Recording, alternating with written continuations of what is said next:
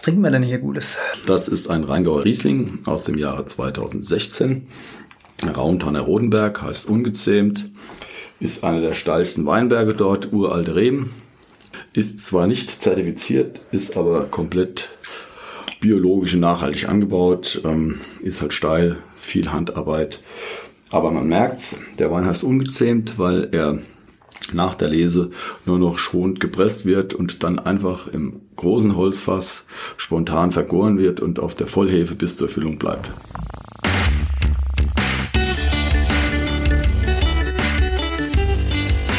Die Heldenstunde, euer Podcast für ein gesundes und bewusstes Leben. Es ist wieder die Heldenstunde und hier spricht euer Gastgeber Alexander Metzler. Heute wieder Besuch bei mir im Hause. Neben mir steht zum einen mein Boxlehrer, zum anderen mein Bio-Weinlieferant Ecki Höbel. Herzlich willkommen in der Heldenstunde. Grüß dich. Hi.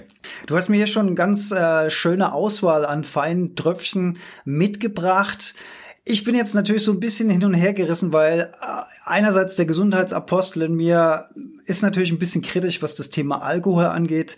Die andere Stimme in mir ist der Roy hessische Genießer. Ich bin ja hier in Weinbergen sozusagen aufgewachsen und morgens äh, mein Morgenprogramm, mein Morgenlauf führt mich an diversen Weinbergen vorbei, die auch völlig unterschiedlich gestaltet sind. Da sprechen wir bestimmt noch drüber. Ecki, du bist aus Herz und Seele Bio-Winzer. Du stellst nur Biowein her. Warum hast du dich denn dafür entschieden? Zum einen aus äh, Gründen, dass man Weine produzieren kann ohne Pestizide und Herbizide und zum anderen, weil nur ausbalancierte Weinberge und Rebstöcke auch vernünftige Weine geben. Nur wenn die Reben selber vorgeben, wie viel sie tragen wollen, und das ist im Öko-Weinbau sehr viel geringer der Fall, dann haben wir auch die Gewissheit, dass der Wein dementsprechend gut ist und auch haltbar. Das heißt, der Ertrag ist erstmal niedriger, aber die Qualität ist höher. Kann man das so zusammenfassen? Zusammenfassend äh, ja, weil ich bin ja auch faul, ich will ja nicht so zu viel arbeiten. Und wenn ich von Anfang an weniger Ertrag drinne habe, dann muss ich nicht so viel rausnehmen, damit am Ende das Ergebnis stimmt. Wir beide, um mal noch ein bisschen den persönlichen Bogen zu schlagen, wir kennen uns vom Boxen. Du bist nämlich auch mein Boxtrainer. Und wer äh, Wim Hof kennt und sich Wim Hof jetzt ein bisschen vorstellt mit noch mehr Muskeln, der hat ein gutes Bild von Ecki. Ich werde uns aber nachher auch noch mal fotografieren, wie wir hier so stehen, damit ihr mal die Unterschiede im Kreuz sehen könnt. Das ist nämlich auch ziemlich spannend. Du hast schon gesagt, Herbizide und Pestizide, also Insektenschutzmittel und Pflanzenschutzmittel, sprich Spritzmittel. Jetzt ja auch die Zeit. Wir haben jetzt Mitte, Ende April. Es geht wieder los draußen und äh, man merkt immer, wenn es Frühling wird, zumindestens hier auf meiner Joggingstrecke, dass es einfach auch wieder nach Spritzmittel riecht. Jetzt denken ja viele Menschen, dass beim Biowein gar nicht gespritzt wird oder wie funktioniert es denn tatsächlich in der Realität? Also beim Ökolandbau gibt es zwei Ansätze. Zum einen, da kann ich auch an den Konsumenten appellieren, Rebsorten mit etwas komischen Namen wie Savagnac, wie Savagnac Gris oder wie Pinotin gerne trinken. Das sind äh, pilzwiderstandsfähige Rebsorten. Da wird durch Züchtung werden ähm, Sequenzen anderer amerikanischer Reben oder asiatischer Reben eingekreuzt, damit diese gegen die Hauptschadstofferreger wie äh, richtigen falschen Mehltau ähm, resistent sind. Da kann man sowas kann man machen. Zum anderen haben wir natürlich die klassischen Rebsorten. Und äh, gegen Pilzkrankheiten müssen auch wir äh, Ökobauern spritzen. Allerdings äh, haben wir dazu nur Schwefel, Backpulver, Wasser klar und ähm, Kupferpräparate zur Verfügung. Kupfer ist etwas in Verruf geraten, aber wenn man mittlerweile weiß, in welcher Zusammensetzung die hergestellt werden, also wir haben relativ wenig Kupfer, die äh, sehr in sehr komplexen Salzen auf den Blättern haften, dass eigentlich die Menge gering ist. Und dann haben wir noch einen Feind, der sitzt in Süden Europas. Die Südeuropäer ähm, haben gesehen, dass wir im Norden ein Salz, die phosphorische Säure hatten, die sehr gut gegen Pilzkrankheiten gewirkt hatte. Allerdings mh, ließ sich der Wirkungseffekt nicht genau schon beschreiben, aber man konnte ihn chemisch nicht nachweisen. Und so wurde ihm den, der Status des Pflanzenschutzmittels noch nicht zuerkannt. Momentan kämpfen die Nordeuropäer gegen die Südeuropäer. Die Südeuropäer haben natürlich eine, sehen eine Chance, weil sie denken, dass wir mit der Kupferbilanz nicht hinkommen äh, einen Konkurrenten aus dem Markt zu drängen. Deswegen vergesst südeuropäische Weißweine und Rotweine aus Bioanbau, trinkt Nordeuropäer, da habt ihr die richtigen auf eurer Seite. Und mittlerweile haben alle Konventionellen dieses Mittel, diese phosphorische Säure, sie nutzen es, weil es hervorragend funktioniert und alles, ja. Und wir Ökos müssen uns jetzt drum kloppen, dass wir es wieder benutzen dürfen. Und wer hat's erfunden? Die Öko-Weinbauern. Du hast gesagt, Kupfer ist bisschen in Verruf geraten. Warum Kupfer ist, Kupfer ist ein Schwermetall. Also auch nicht gerade gesundheitsfördernd. Reichert sich, früher gab's ähm, die äh, berühmte Bordelaise Brühe. Da waren die Weinbergspfähle schon mit so einem leicht Kupfer an, Anstrich versehen, weil man halt damit alles gekillt hat, reichert sich im Boden an und es gibt halt immer die Geschichten, dass gerade in Bordeaux oder in Frankreich, wo man es ja eh nicht so genau nimmt, ähm, die bei Neupflanzungen die Löcher erstmal ausgehoben werden und mit frischer Erde versorgt, damit die Reben durch das kontaminierte Erdreich gelangt und unten okay. ist dann alles wieder okay. Haben wir natürlich nicht, wollen wir auch nicht und deswegen ist diese ähm, Kupfergeschichte bei uns zumindestens ein Argument, was die konventionellen immer anführen, aber was die alle so draufspritzen, auch die Herstellung davon ist wesentlich problematischer. Jetzt interessiert mich natürlich als ja, gesundheitsbewussten Menschen zweierlei. Wenn ich Wein trinke, jetzt mal den Alkohol ausgeklammert, sprechen wir gleich auch nochmal drüber. Aber wenn ich konventionellen Wein, der mit Spritzschutzmittel äh, behandelt wurde, trinke, wie viele Reste von diesen Giftstoffen, nichts anderes sind ja Pestizide in meiner Wahrnehmung, bleiben denn im Wein drin? Ist das wirklich völlig unbedenklich, jetzt mal nur für den Mensch, die Natur mal außen vor geklammert? Ist das wirklich restlos abgebaut? Ist das völlig mh, hm, risikolos, genießbar? Oder gibt es da doch irgendwo Restzweifel in der Industrie? Oder gibt es sogar ganz klar nachweisbare Stoffe, wo man eben sagt, ja, das ist halt so, das muss man in, in Kauf nehmen? Also es gibt eine Regel, die heißt nach guter fachlicher Praxis. Und wenn sich jeder daran hält, mit Wartezeiten und, und, und, dann ist es genauso wie mit dem Gemüse, das man im Supermarkt kauft. Dann bleibt, wenn sich der Hersteller, also der Winzer in dem Falle, ordentlich daran hält, nichts im Wein zurück. Natürlich werden irgendwo noch ähm, Reste vielleicht feststellbar sein, aber sicherlich nicht in einem äh, schädlichen Maße. Also wir müssen mal ein bisschen wegkommen davon, dass der konventionelle äh, Land- und Weinbau schlecht ist per se. Ähm, wir müssen eher die ethische und äh, moralische Frage stellen, wollen wir auf jeden Fall weiter unsere Pflanzen und noch viel mehr unsere Tiere so behandeln, nur damit wir günstig erzeugt irgendeinen Unsinn auf den Teller bekommen. Es geht auch anders. Und das muss man unterstützen. Es hat allerdings seinen Preis.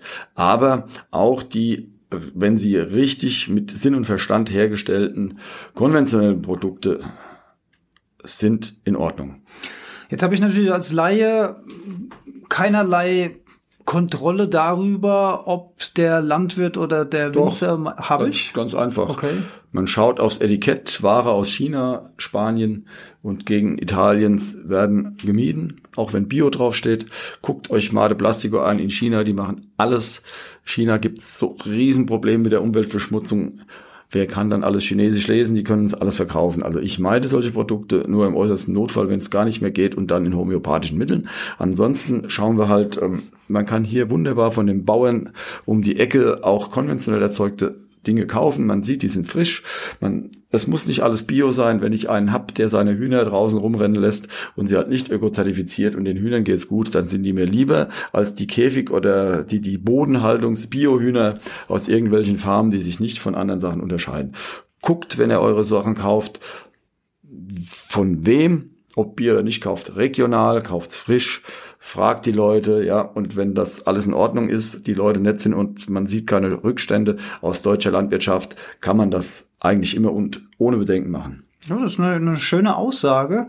Bin ich jetzt ehrlich gesagt sogar ein ganz kleines bisschen überrascht, weil ich immer so das Gefühl hatte, ich habe so überhaupt gar keine Kontrolle darüber, weil ich kenne ja auch immer so, höre immer so Geschichten von, du hast es vorhin gesagt, die ähm, die richtige Handhabe der Pflanzenschutzmittel. Ähm, man hört ja auch immer wieder mal Berichte, wo es äh, die sogenannten Giftcocktails gibt, also Pestizide, Herbizide, Fungizide in zu kurzen Abständen oder sogar gemischt werden oder oder also so die wildesten Horrorgeschichten. Aber das, was du jetzt sagst, hört sich ja eigentlich sehr, sehr überschaubar an. Bei uns sind alle Lebensmittelproduzenten eigentlich gut ausgebildet und ähm, man darf nie verkennen, dass Pflanzenschutz auch ein Kostenfaktor ist. Und die gut ausgebildeten Leute, die ein bisschen mitdenken, wissen, wenn ich es gezielt und punktgenau mache, kann ich genau das bekämpfen, was ich möchte.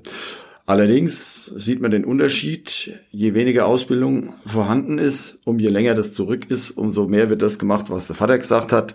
Und das ist nicht unbedingt zielführend. Also was ich ab und zu bei meinen Kollegen was sie so im Winter treiben an, an tatsächlich Pflanzenschutz, man glaubt es kaum, oder was sie draußen rumfahren und Bodenbearbeitung machen, wo halt einfach keine Pflanze wächst. Das ist Hanebüchen. Also das sind schon Schwachköpfe unterwegs. Aber im Prinzip bei den Leuten, die für vernünftige ähm, Läden erzeugen, die können sich sowas nicht leisten und die äh, sehen schon zu, zumindestens was die Pflanzen angeht, dass alles mit rechten Dingen zugeht. Bei tierischen Produkten, Fleisch und, und, und, da wäre ich vorsichtig. Also alle die, die Fleisch genießen, schaut nicht nur drauf, dass es Bio ist, schaut drauf, wo es herkommt, bezahlt lieber ein bisschen mehr. Lieber regionale Produkte von jemandem, den man kennt, als ein Bioprodukt zweifelhafter Herkunft. Du hast gerade den Konflikt äh, Jungbauer, Landwirt, äh, Winzer und Vater angesprochen. Das ist ganz interessant, dass du das gesagt hast, weil ich habe mich mit anderen Jungwinzern natürlich auch schon über solche Thematiken unterhalten. Und es gibt wohl oft auch so ein Generationenproblem. Also dass Jungwinzer oder Junglandwirte neue Wege gehen wollen, weil sie ein anderes ökologisches Bewusstsein haben als die Generation vorher. Aber die Generation vorher so ein bisschen blockt nach dem Motto, das haben wir immer schon so gemacht. Das wird auch weiterhin so gemacht. Kannst du das als, als, als selbst Landwirt, als Winzer, ähm, hast du sowas auch schon erlebt? Also ich habe das so erzählt bekommen und war darüber einigermaßen überrascht. Aber ist das wirklich ein Problem? Das ist bei vielen ein Problem. Ich habe ja einen Bruder, der andere Wege geht. Und ähm, lustigerweise, die Anfeindungen passieren immer aus der Richtung der konventionellen. Ich habe noch keinen angeprangert, ich habe noch nichts gesagt und sofort gehen die in die Verteidigungshaltung und erzählen uns Bios, was wir denn immer alles falsch machen, obwohl ich zu denen gar nichts gesagt habe. Und irgendwann habe ich gesagt, Freunde, es ist mir alles lächerlich. Ich habe keine Lust mit euch zu diskutieren, ich habe keinen Streit angefangen, macht ihr, was ihr wollt. Wenn, das, wenn ihr das so okay findet, also wenn einer in seinem Weinberg drei Blumen findet und sagt, ich liebe meinen Beruf und äh, poste die auf Facebook, dass es ein Ereignis ist, da sage ich, na ja, ich habe das immer, ich muss es nicht posten. Für mich ist sowas lächerlich, ja. Diese du bist Bio und jetzt hast du das gemacht. Ja, natürlich müssen wir auch Pflanzenschutz betreiben. Das liegt in der Ding der Sache, da muss ich mich aber nicht rechtfertigen. Aber die müssen sich die ganze Zeit rechtfertigen und genauso ist es auch bei den Generationen. Der Vater hat es halt so gemacht und hat immer Angst, dass das, was er aufgebaut hat, von der Jugend vernichtet wird. Aber das ist, glaube ich, das ist ein ganz anderes Problem das geht um Besitzstandwahrung und viel weniger, glaube ich, um die Landwirtschaft direkt als um das Problem, irgendwie der Jugend was zuzutrauen. Du hast gerade gesagt, Blumen in den, in den äh, Weinbergen, schönes Bild.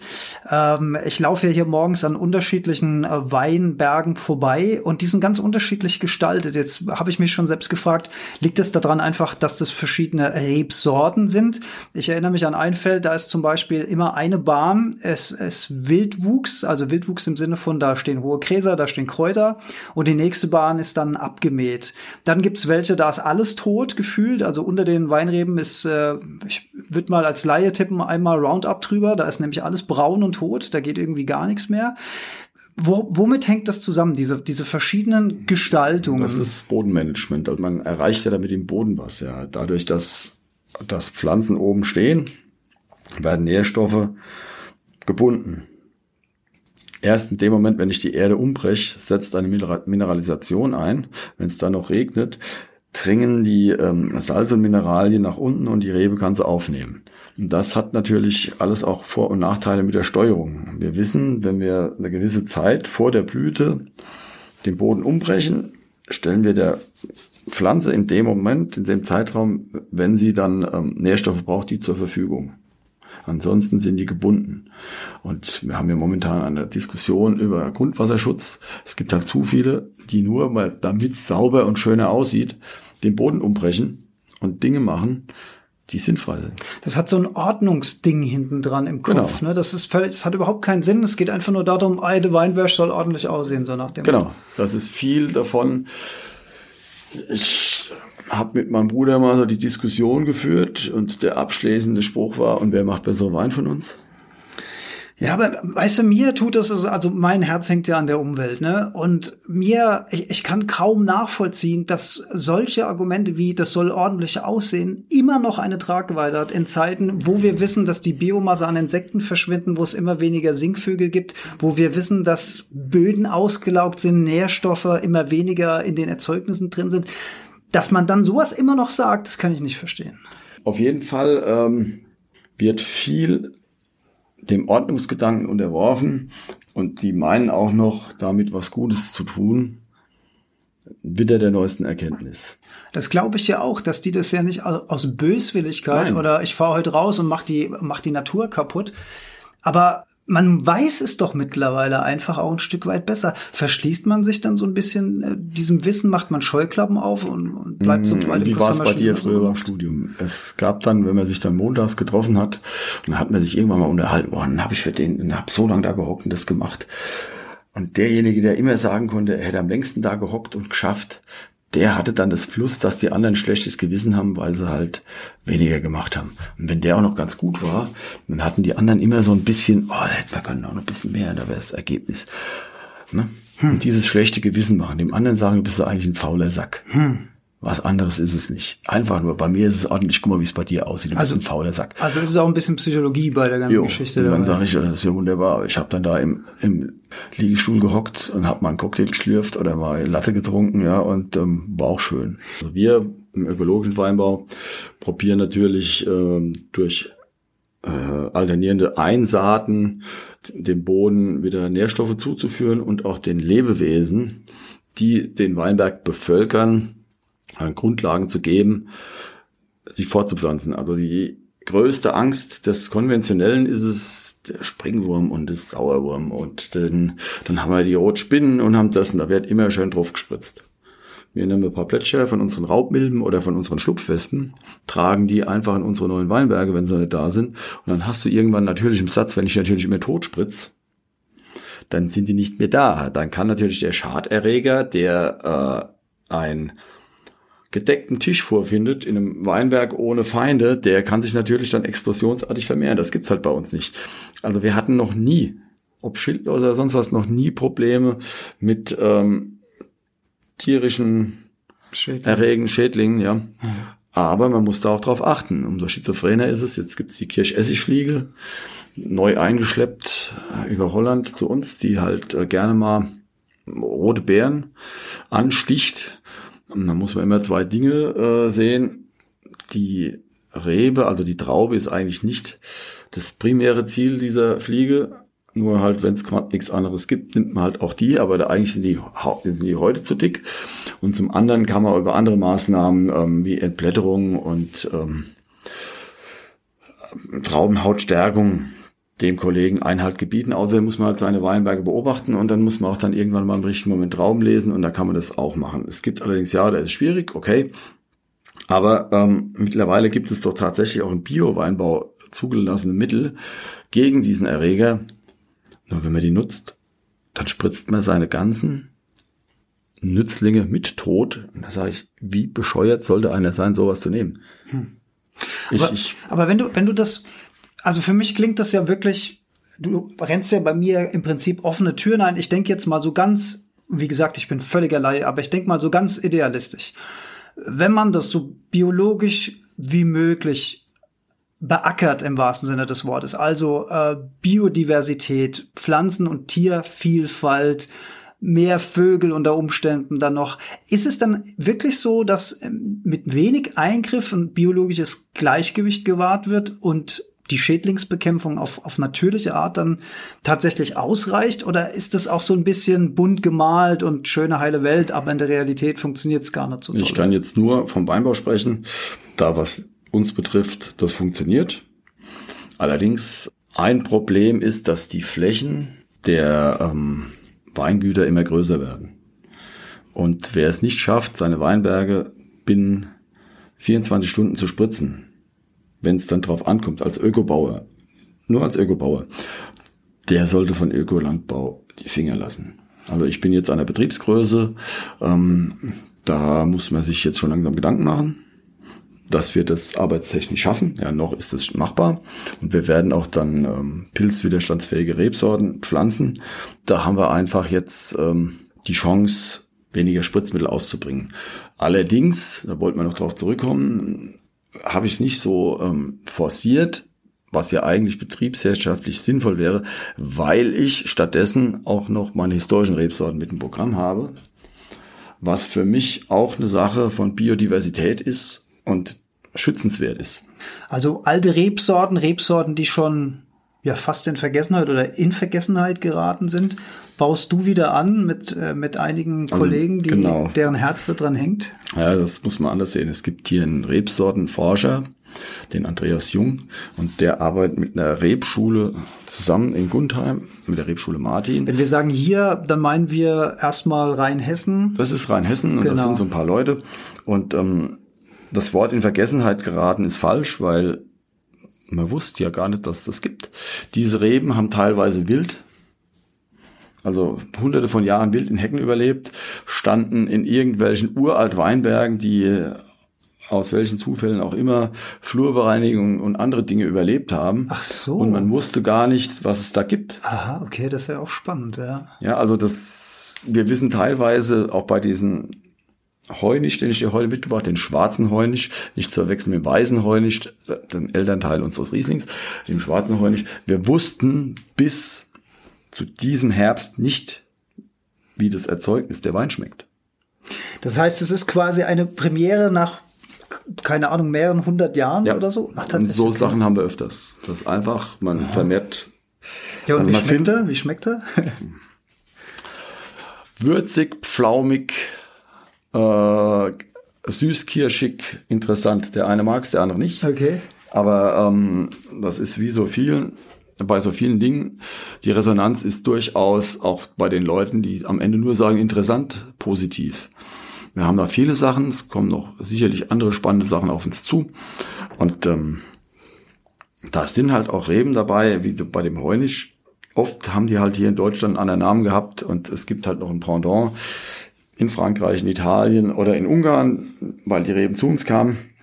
Es gibt aber auch Dinge, da haben wir keine Ahnung von. Mhm. Die werden einfach neu entdeckt. Die werden wir jetzt hochvermehren. Jetzt sind wir was, eine Rebe, das soll Cotte. Cotte ist äh, in Frankreich bekannt unter dem Namen Malbec oder noch viel mehr in Argentinien. Und aus dieser Familie haben wir jetzt ähm, Reben gepflanzt und jetzt habe ich ein paar Trauben geerntet und die haben wir jetzt mal in einem Cuvée ausgebaut und jetzt hoffen wir, dass das ähnlich schmeckt wie der Malbec, weil es ein sehr wertiger Wein wäre und die gab es jetzt halt nur hier, aber wir haben keine Ahnung. Das ist dann schon so ein bisschen das, was Spaß macht, neu entdecken. Forschertum. Genau. Ja. Und ähm, das gibt's halt teilweise auch Reben, die wirklich von selber widerstandsfähig gegen solche Krankheiten sind, wie die Mehlthaus, die falschen und die richtigen. Und das ist die Sache, die ist wieder interessant Ah, dann kann man vielleicht auch wieder kreuzen und vielleicht auf dem Weg auch wieder.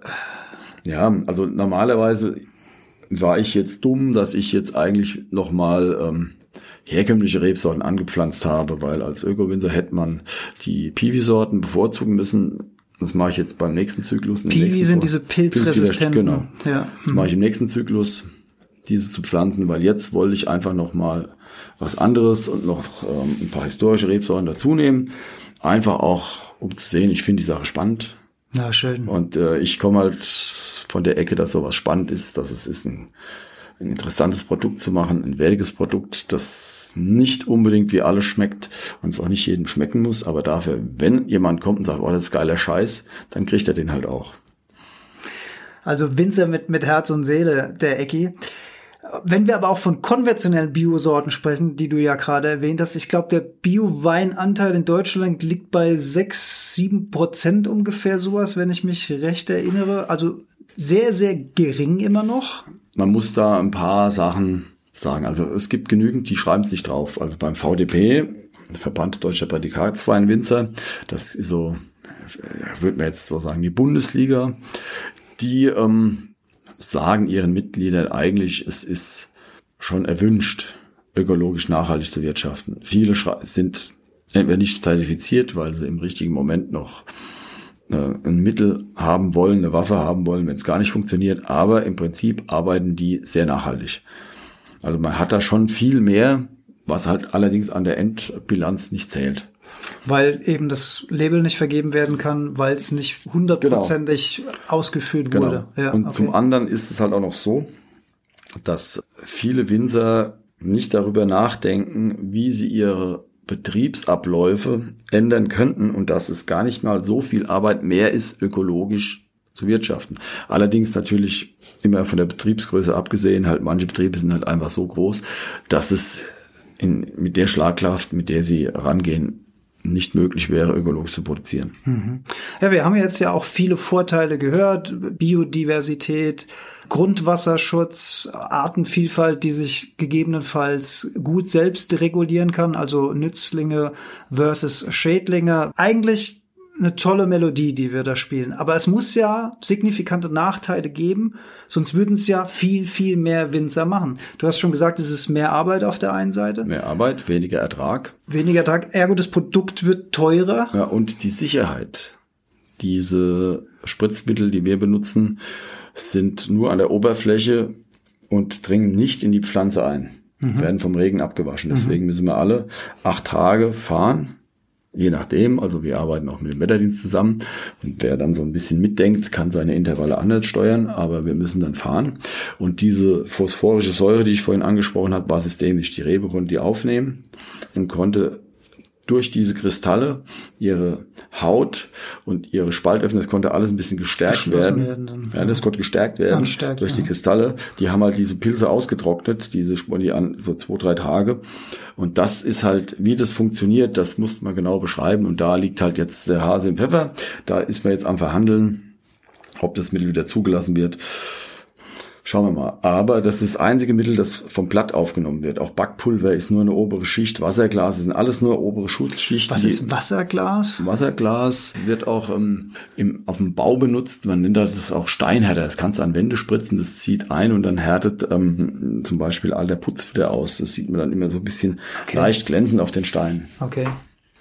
Hast du das Gefühl, dass es mehr und mehr Menschen gibt, die bereit sind, auch höhere Beträge für ihre Flasche Wein zu zahlen. Ich denke da jetzt auch gerade hinsichtlich, dass man ja mittlerweile das Gefühl hat, dass auch wirklich viele gute Weine, gute Weine im Sinn von, sie schmecken dem durchschnittlichen Konsumenten gut, zu wahnsinnig günstigen Preisen bei den Markendiscountern äh, zum Beispiel. Sehr günstig zu erwerben. Ich denke da an Aldi, ich denke da an Lidl, ich denke da an Rewe und wie sie alle heißen. Da hat man ja schon das Gefühl, dass man für zwei, drei, vier Euro einen richtig guten Wein in der Hand hält. Warum sollte denn jetzt wirklich jemand acht, neun, zehn Euro für eine Flasche Bio-Wein ausgeben?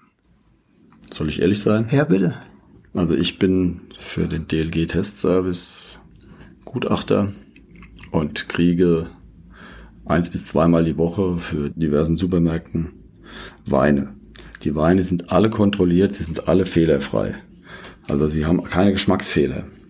Das ist alles wunderbar, wie du es eben beschrieben hast.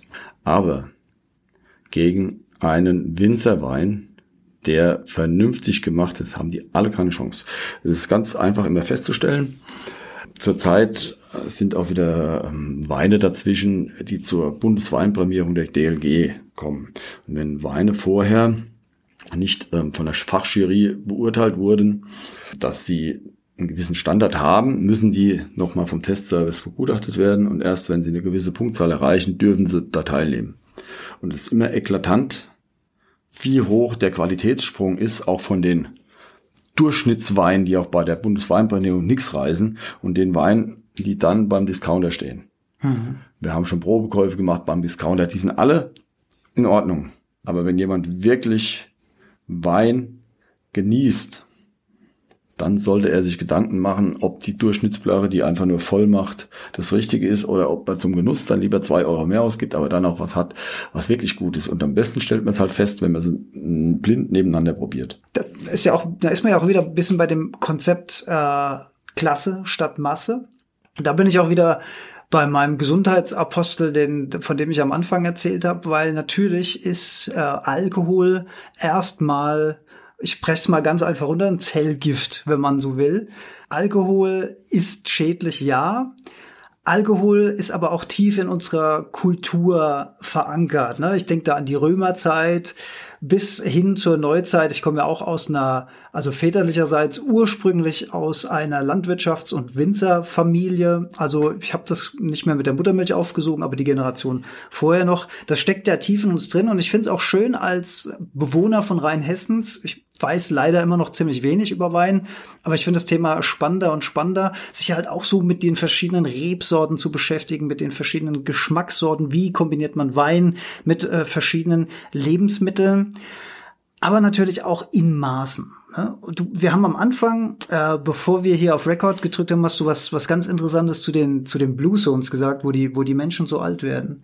Erinnerst du dich noch, was du gesagt genau. hast? Ja. Also ich bin auch für ähm, Wein in Moderation oder Alkohol in Moderation mittlerweile sollte es so sein, dass man nicht mehr in die Kneipen geht oder die aussucht, nachdem wie man am billigsten voll wird, sondern da, wo es vernünftige Produkte gibt, wo man auch was genießen kann, wo es einen vernünftigen Wein gibt, wo man den Winzer kennt, wo es ein vernünftiges Bier gibt oder vielleicht auch mal einen schönen Gin und nicht immer nur der No Name ohne Label. Also wir suchen danach aus. Und es ist nun mal so, mittlerweile hat man ja festgestellt, es kommt nicht mehr so sehr drauf an, was wir essen, sondern wann wir essen und wie viel wir essen. Wir haben in Japan Menschen, die sagen, wir essen immer nur 80 Prozent uns nie ganz satt. Und das hilft. Und wir haben in Italien und in Frankreich oder in Peru Ecken, da fressen und saufen die Leute alles.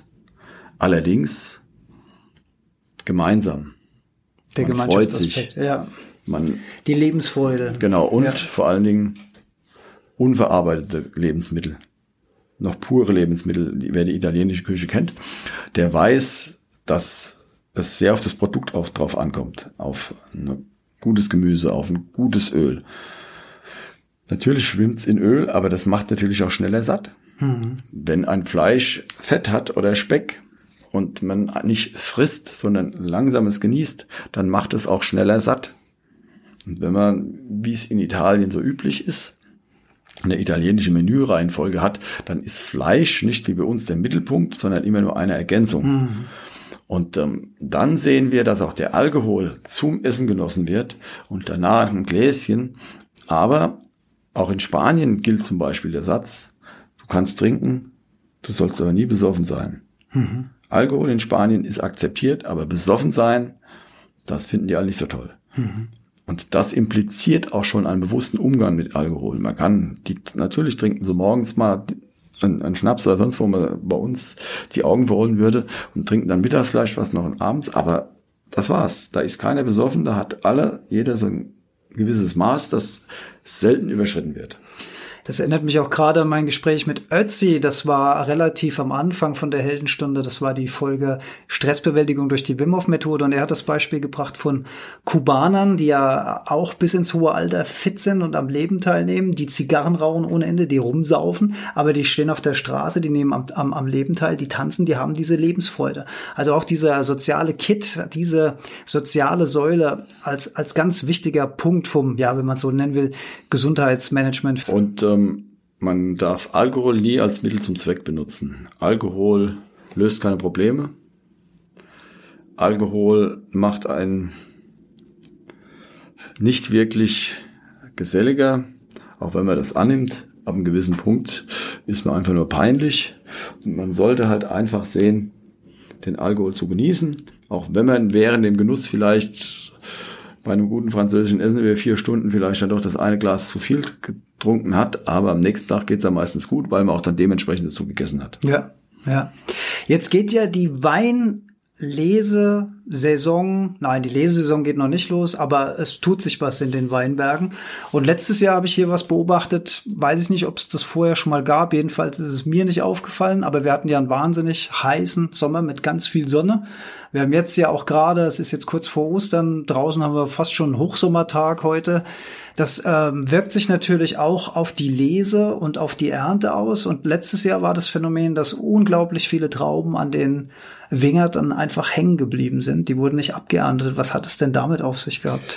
Ja, die, die Rebe hat äh, wieder gezeigt, wo ihr Ursprung ist.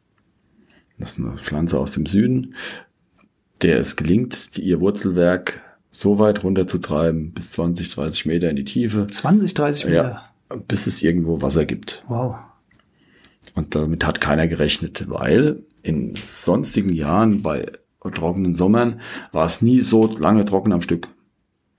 Und dann gab es immer wieder Phasen, hat es geregnet und dann war doch in unteren Schichten irgendwo Wasser vorhanden und dann hat das Wurzelwachstum nicht stattgefunden. Und als es dann am Ende nicht mehr geregnet hatte, am Ende des Sommers, waren einfach, war das Wurzelwerk nicht so ausgebildet, damit man in wassertragenden Schichten war. Und das muss in diesem Jahr anders gewesen sein irgendwann gab's halt nichts mehr und dann hieß es Wurzeln, Abmarsch, ab in die Tiefe, bis es Wasser gibt, ja. Und die haben's Wasser gefunden. Und deswegen war es ungewöhnlich. Normalerweise ähm, hätten wir auch Mengen reguliert, aber wir wussten nicht, was runterläuft. Normalerweise hat man dann den Behang, wie man den jetzt sieht, aber da ist die Haut dick und das Fleisch ist fest, aber es läuft kein Saft raus. Mhm. Und in diesem Jahr war es genau das Gegenteil. Es ist gelaufen, gelaufen, gelaufen, gelaufen, gelaufen und deswegen wurden auch Trauben mit hoher Qualität hängen gelassen, weil es in Deutschland ein Mengenkontingent gibt. Was heißt, man hat eine Fläche und auf, mit dieser Fläche darf man nur so und so viel tausend Liter Wein erzeugen. Und alles, was mehr ist, muss man die Qualitätsstufe ähm, ändern. Dann ist es halt kein Qualitätswein mehr, sondern Landwein oder Verarbeitungswein, der dementsprechend im Preis halt günstiger ist. Und dann kann man sich überlegen, ob man den dann erntet und vielleicht gerade mal den Lohn von einem Vollhändler rauskriegt und das Zeug nicht verkaufen kann oder ob man es einfach hängen lässt. Es gab dieses Jahr einfach zu viel.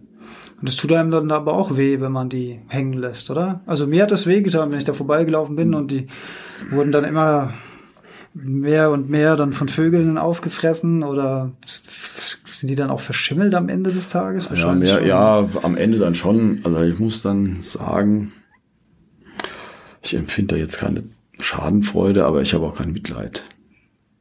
Weil wer es immer drauf ankommen lässt, so viel Zeug an seinen Stöcken zu produzieren, der hat vorher was falsch gemacht. Hm. Wie können wir denn vielleicht abschließend konventionellen Winzern ein bisschen auf die Sprünge helfen. Also wir auch als Konsumenten, als Endverbraucher. Nutzt es jetzt was, wenn ich, wenn ich einen Winzer sehe und der spritzt gerade sein Feld ich habe ja auch immer so den Impuls, mich mal mit den Leuten zu unterhalten.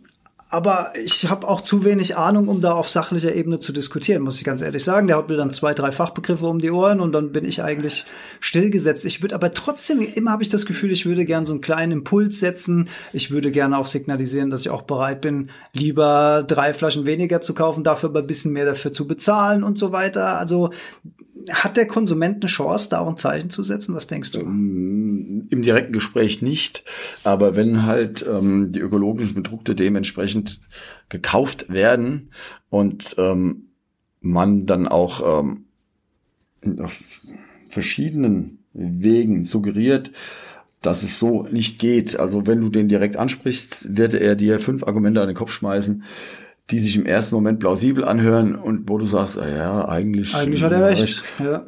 Aber ähm, das ist halt an der Oberfläche gekratzt. Mhm. Und ähm, das sind halt Plattitüden, die man sich schon so zurechtlegt, die man dann schnell reden kann. Und wenn du dann halt einfach mal weiter mit denen schwätzt und mal guckst, was dann so kommt, und dann sagst du, ah ja gut, bei uns die Winge sehen halt vielleicht ab und zu, steht noch mal Helmche, hat noch nie jemand geschadet, aber wir hatten auch immer Traube. Hm. Ey, wie es da aussieht.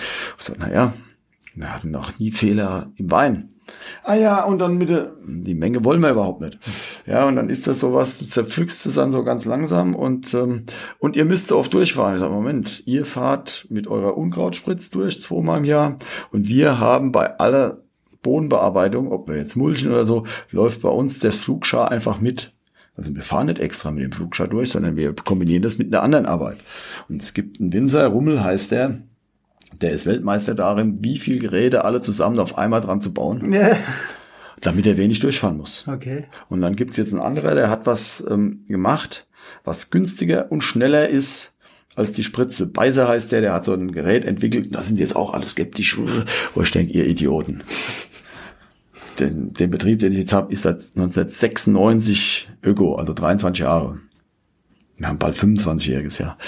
Und ähm, ich muss ehrlich sagen, man sieht die Weinberge noch, sie sind nicht zugebuchert. Und es gibt immer noch Ertrag. Es gibt, es gibt noch Ertrag. Also es kann- 40 Jahre alt, es gibt so. Und dann, es ist halt relativ schwer, jemanden, der in seiner Denkweise dieses kreative Denken nicht gelernt hat, das beizubringen.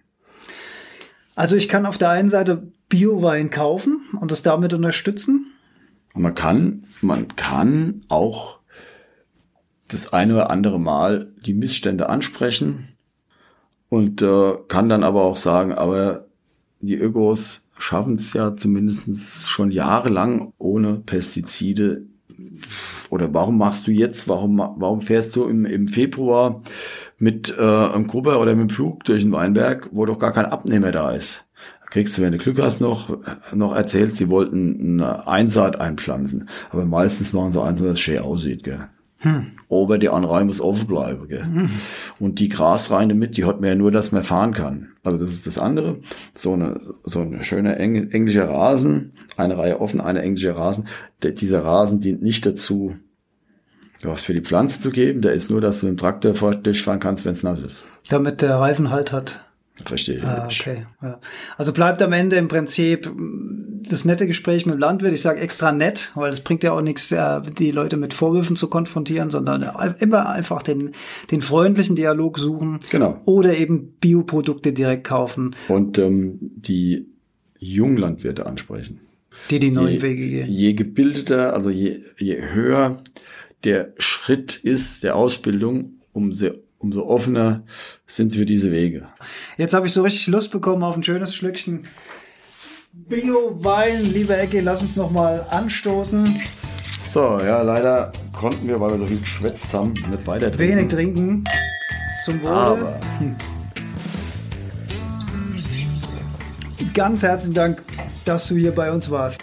ja, Freunde, viel Spaß beim Weintrinken und ähm, lieber einen Schluck weniger, aber dafür besser. In diesem Sinne, Ganz lieben Dank fürs Zuhören und hoffentlich ein paar neue Erkenntnisse zum Thema Biowein. Wenn ihr die Sorten von Ecki mal probieren wollt, findet ihr seinen Stand Bürgermeister Adam Schmidt, unter anderem bei den Mainzer Weintagen und auf dem Mainzer Weinmarkt. Und das Wichtigste am Ende nochmal rausgestellt, Ecki hat's gesagt, Alkohol in Moderation. Vielen Dank und bis zum nächsten Mal in der Heldenstunde.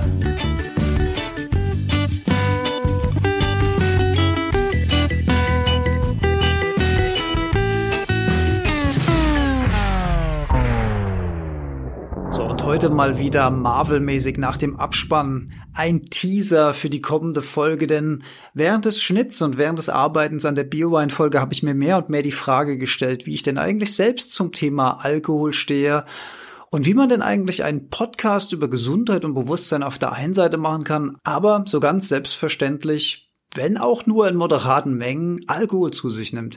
Und ja, da ist so ein kleiner Konflikt in mir gewachsen und um den zu lösen, werde ich mein gutes Gewissen bei der nächsten Folge wieder an meiner Seite haben, nämlich meine Co-Moderatorin Yolanda und wir beide werden dieser Frage nachgehen. Und wir freuen uns, wenn ihr beim nächsten Mal wieder dabei seid.